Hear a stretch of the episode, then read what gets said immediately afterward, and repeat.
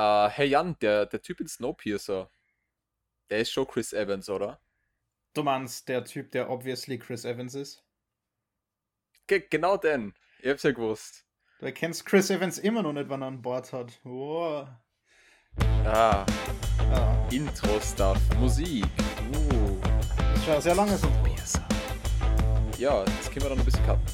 So wie das, was ich gerade gesagt habe. Das werden wir obviously nicht cutten. Hallo und herzlich willkommen zum zehnten Podcast, der dritte im neuen Jahr. Mit mir, dem Felix. Und mit dem Jan bei Gamer Kino. Zehn Folgen und eine Special-Episode, Ja, wie die Zeit ist vergeht. durchaus. Das Ja, sind insgesamt und nur wenige- schon 20 Wochen.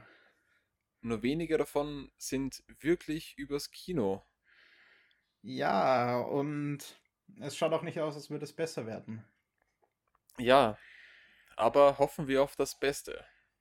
Aber dank Disney Plus und Netflix haben wir trotzdem noch ein paar Dinge zu schauen. Auf jeden Fall. Denn es geht Und weiter mit reden wir- WandaVision, Ja, deshalb reden wir heute über WandaVision und Snowpiercer, den, den Film. Film, nicht der Serie. Genau. Genau, also fangen wir doch mit äh, WandaVision an. Gerne. Das ist, glaube ich, das, das große Thema diese Woche. Spoiler Ähm, gleich im Voraus. ja. Wir werden auch spekulieren, was in späteren Folgen noch passieren kann und vermutlich genau, auch wird. also diesen Reveal will man fast selbst miterlebt haben, sofern man, sofern man auch die ganzen anderen Marvel-Filme äh, mitverfolgt hat. Es gab anscheinend echt viele Leute, die von diesem Twist schon wussten, durch Leaks und dergleichen. Und ich bin wirklich froh, dass ich das Synchron- alles nicht mitbekommen habe. Ja, ja. Also ich bin, ich bin mit offenem Mund da gesessen. Der, der spanische Synchronsprecher soll sich anscheinend verplappert haben. Ja, irgendwie sowas habe ich auch gehört. Aber eben erst Und- danach zum Glück. Ja. Für alle, die es jetzt trotzdem noch mithören, äh, es geht natürlich um den Reveal von äh, Pietro Maximov, dem Bruder von Scarlet Witch, äh, also Wanda, der am Ende der, der aktuellen Folge dann auf einmal vor der Tür steht. Und gespielt wird von Ah, dem Typen, ähm, ähm, der, der ihn in den X-Men-Filmen von Fox gespielt hat.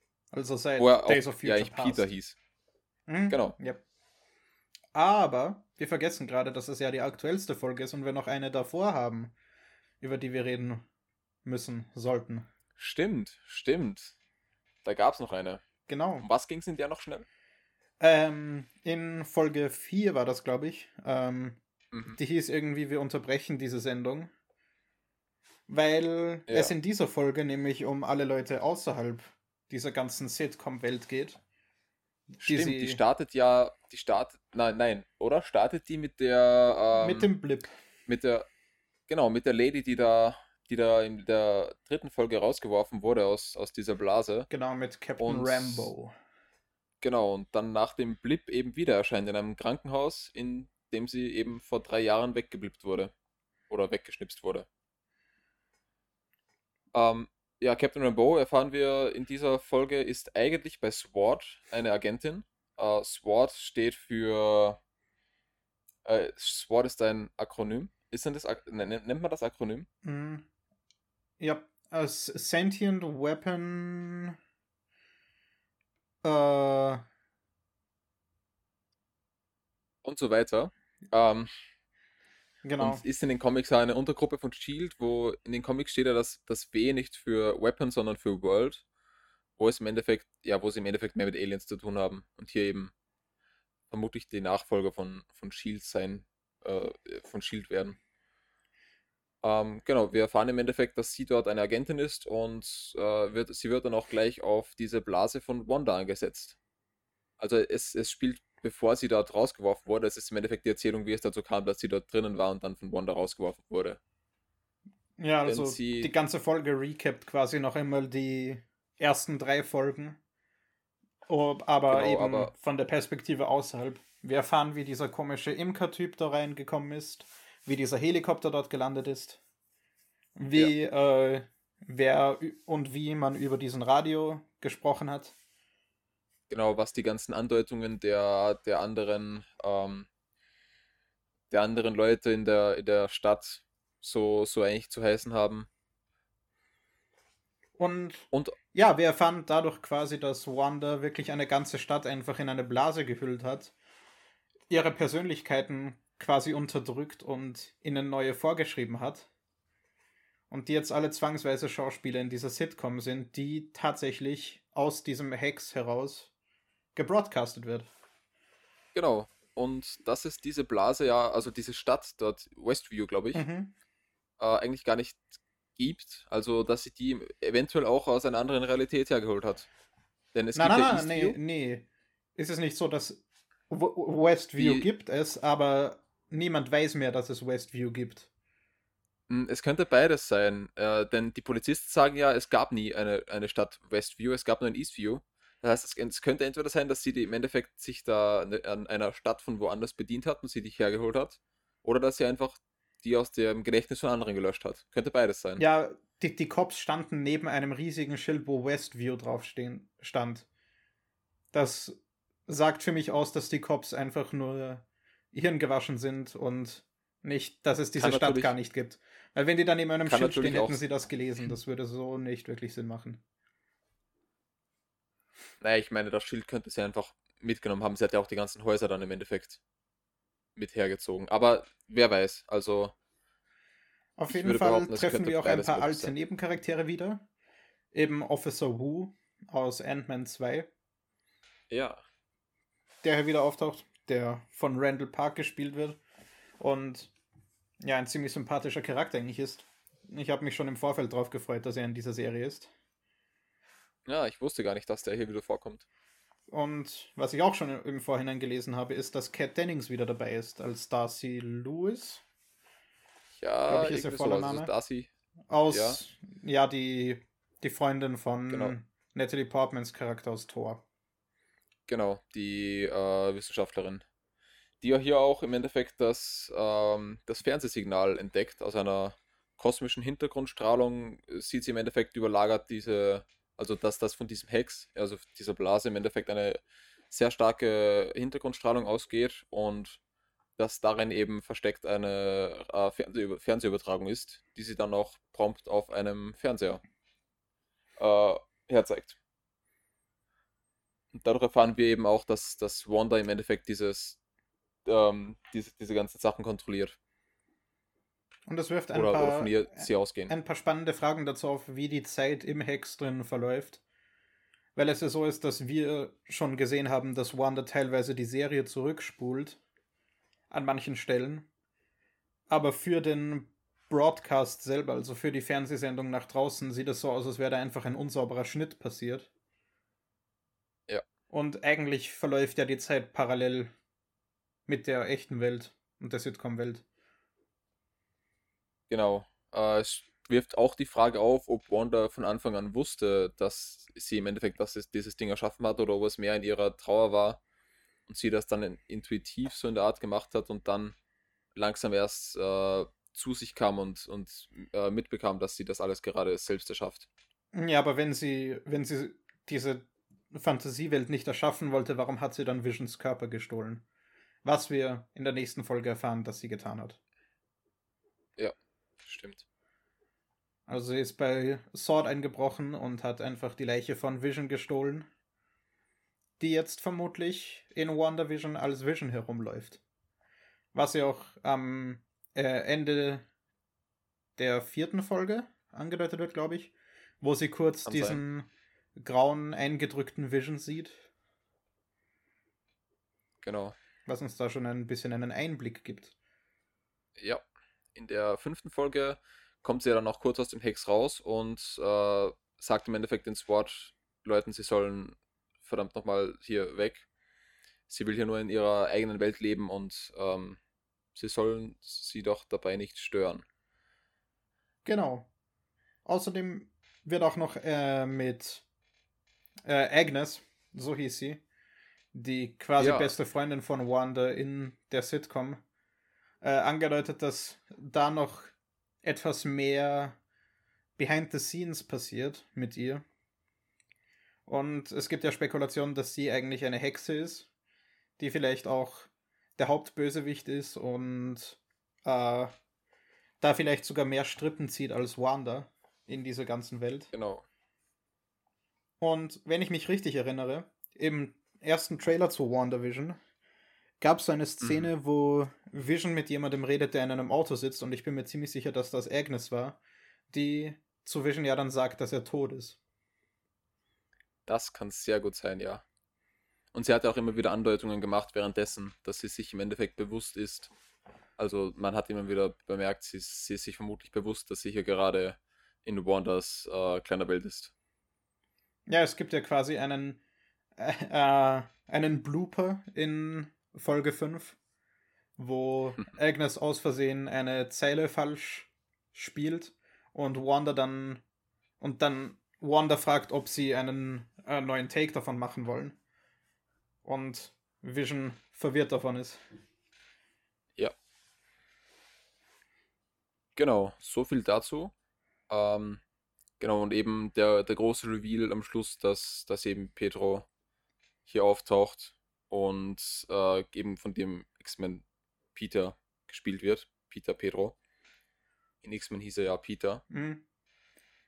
Und damit im Endeffekt die, ähm, das eingeleitet wird, was viele schon gedacht haben, dass eben die neuen, äh, dass Marvel jetzt ja Fox gekauft hat vor einer Weile, dass sie jetzt die Rechte auch nutzen werden und das Fox-Universum hier in das MCU integrieren. Weil es ja auch Spekulationen gibt, dass ähm, WandaVision quasi fließend in Doctor Strange 2 Multiverse of Madness übergehen wird. Mhm. Was ja quasi schon ganz offensichtlich sagt, das Multiversum wird erforscht. Was ja auch in Spider-Man 3 ja. passieren soll.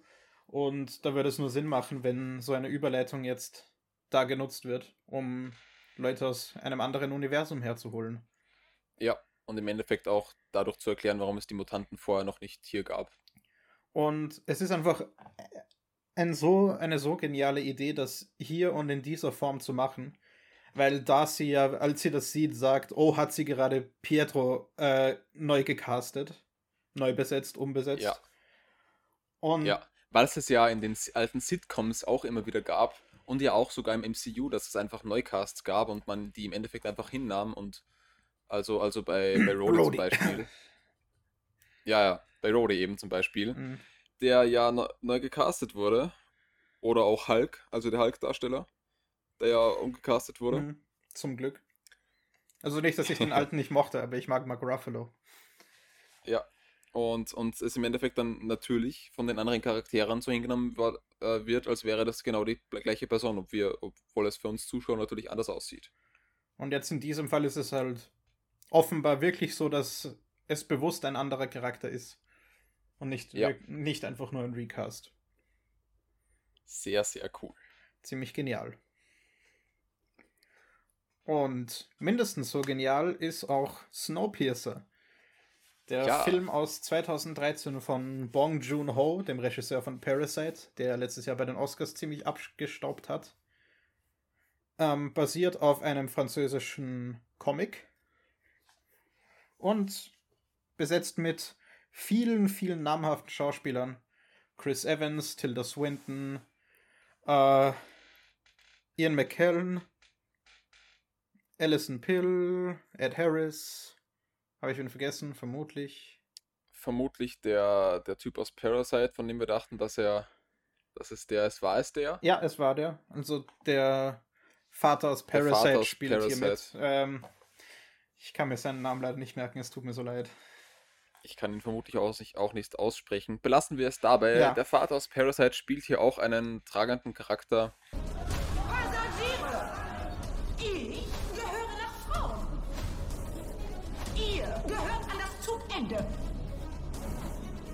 Bleibt an eurem Platz.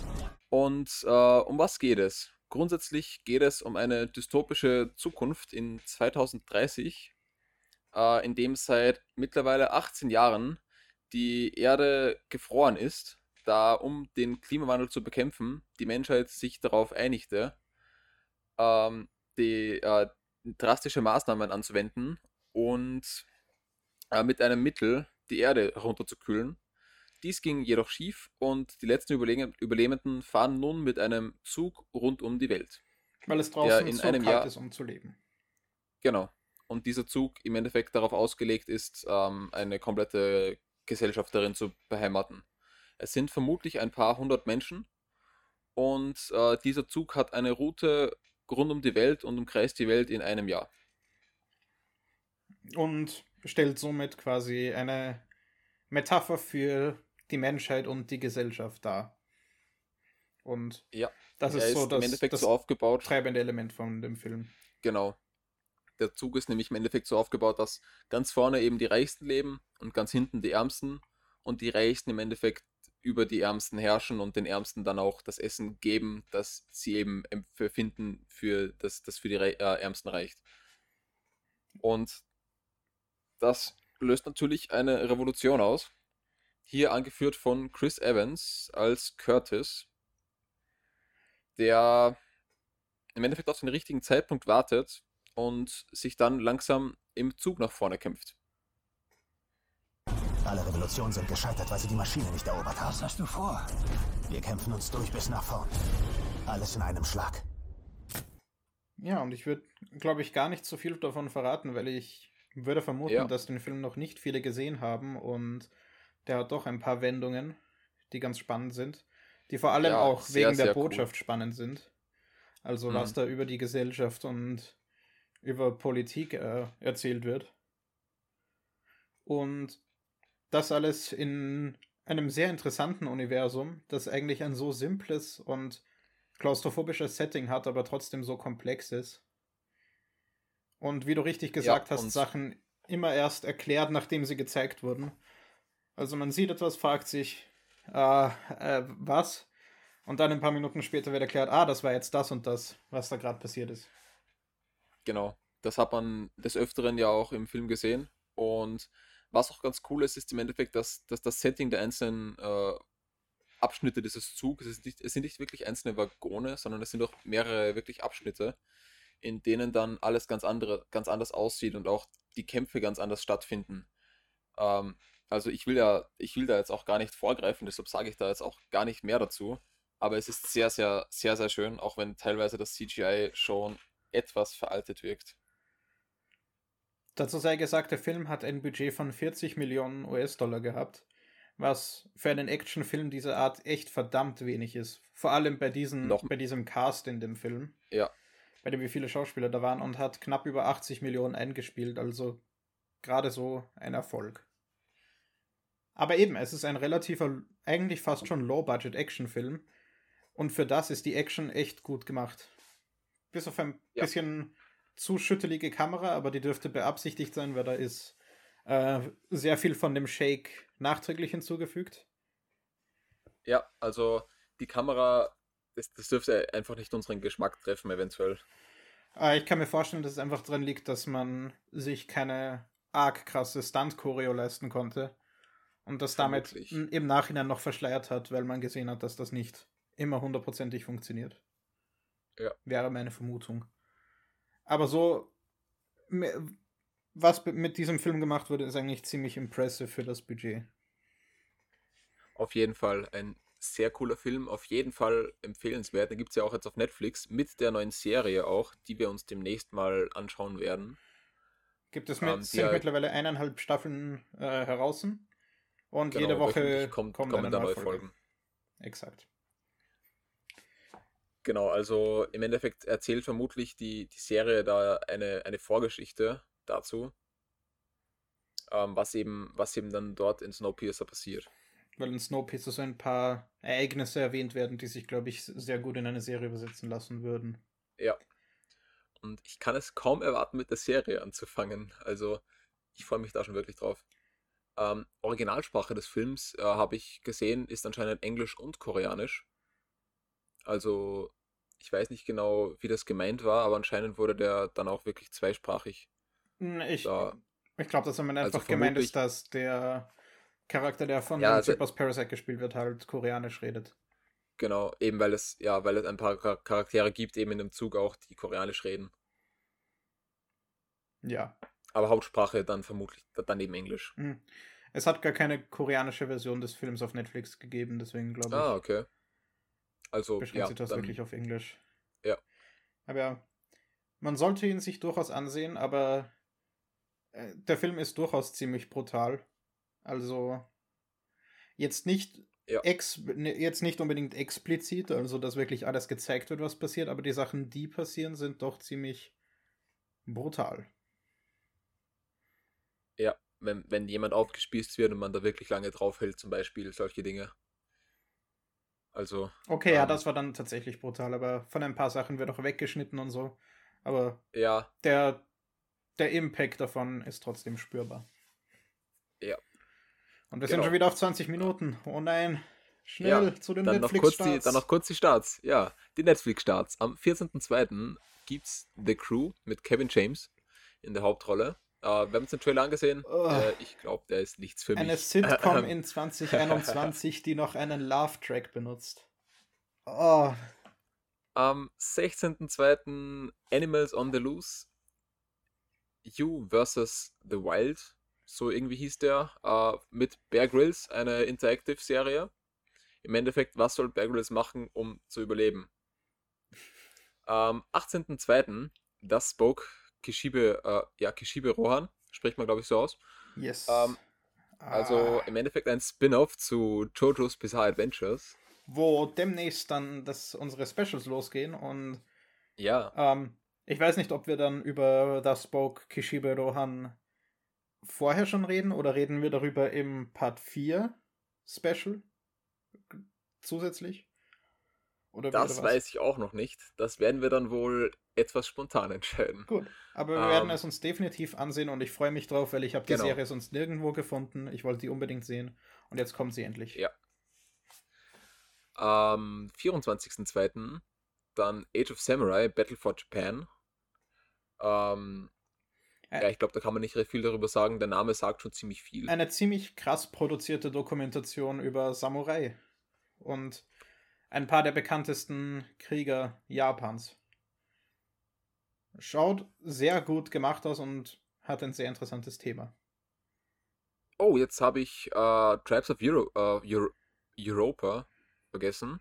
Ähm, wirklich Tribes of Europa. Ja, Also der mit einem A hinten. halt. Im Endeffekt äh, Zukunft, Apokalypse und äh, doch mit Technik, wo sie dann von eventuell einer höher technologisierten äh, Gruppe, ich glaube von Menschen doch, ähm, überfallen werden. Könnte ganz interessant sein. Wir werden sehen. Am 25.02.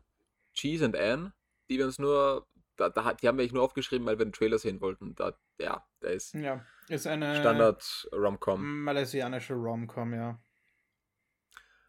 Die Prime Starts am 15.02. Äh, kommt Jack Reacher auf Prime, am 19.02.